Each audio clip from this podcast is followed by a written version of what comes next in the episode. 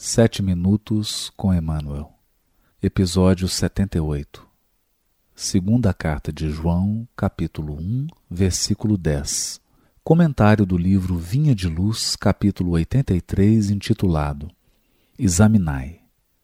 Se alguém vem a vós sem ser portador desta doutrina, não o recebais em vossa casa, nem o saudeis. Segundo João, capítulo 1, versículo 10. Comenta o benfeitor.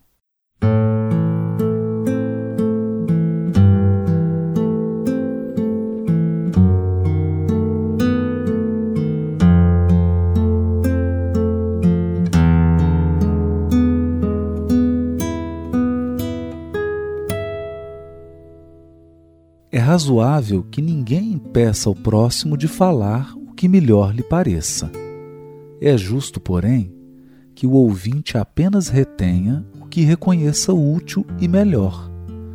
Em todos os setores da atividade terrestre e no curso de todas as tarefas diárias, aproximam-se irmãos que vêm ter convosco, trazendo as suas mensagens pessoais. Esse é portador de convite à insubmissão. Aquele outro é um vaso de queixas enfermiças. Indispensável é que a casa terrestre não se abra aos fantasmas. Batem à porta? A prudência aconselha vigilância. O coração é um recinto sagrado, onde não se deve amontoar resíduos inúteis.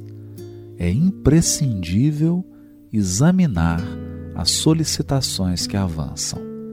Se o mensageiro não traz as características de Jesus, convém negar-lhe guarita de caráter absoluto na casa íntima, proporcionando-lhe, porém, algo das preciosas bênçãos que conseguimos recolher em nosso benefício no setor das utilidades essenciais. Inúmeros curiosos que se aproximam dos discípulos sinceros nada possuem, além da presunção de bons faladores. São quase sempre grandes necessitados sob a veste falaciosa da teoria. Sem feri-los, nem escandalizá-los, é justo que o devotado aprendiz de Jesus lhes prodigalize algum motivo de reflexão séria. Desse modo, os que julgam conduzir um estandarte de suposta redenção passam a conduzir consigo a mensagem do bem verdadeiramente salvadora. O problema não é o de nos informarmos se alguém está falando em nome do Senhor. Antes de tudo, importa saber se o portador possui algo do Cristo para dar.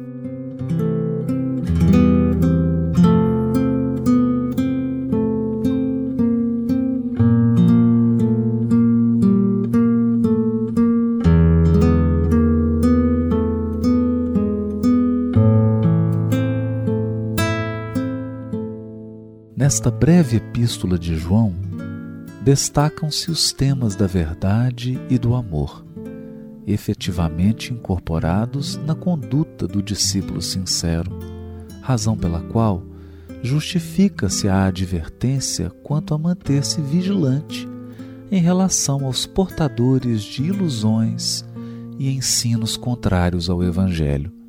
Nesse sentido, receber em casa e saudar constituem expressões idiomáticas da época, que significam pleno acolhimento por parte do anfitrião. Extraindo o espírito da letra, a fim de que a lição possa ser aplicada ao nosso contexto, nos adverte Emmanuel de que em todos os setores da atividade terrestre, no curso de todas as atividades diárias, aproximam-se irmãos buscando hospedagem em nosso íntimo.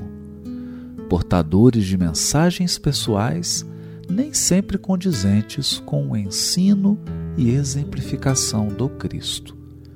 O coração é um recinto sagrado, onde não se deve amontoar resíduos inúteis.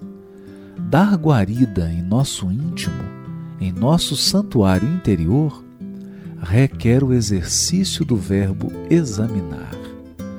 É imprescindível examinar as solicitações que nos chegam.